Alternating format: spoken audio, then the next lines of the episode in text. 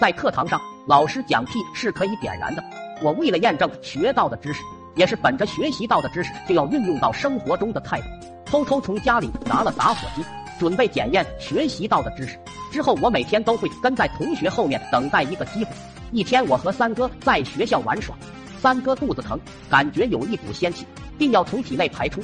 我立刻拿出准备已久的打火机，仙气顺着火苗喷了出来，砰的一声，火花四溅，场面十分绚丽。我就想把这个知识展示给老爹看。回家后便时刻观察着老爹，老爹在平时吃饭都爱配着花生米喝两口。我灵机一动，在老爹微醺的时候，我偷偷将花生米换成大豆。老爹没有丝毫察觉，依旧欢快的喝着酒，就着大豆，越吃越上头。过了一会儿，老爹的脸突然绷住了。屁股微微撅起，我知道屁要来了，于是悄悄地躲在老爹的后面，点着了打火机，等待仙气出来的那一刻。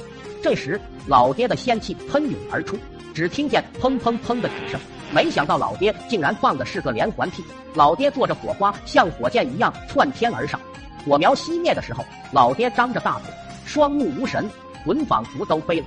这件事之后，我在家躺了整整一个月。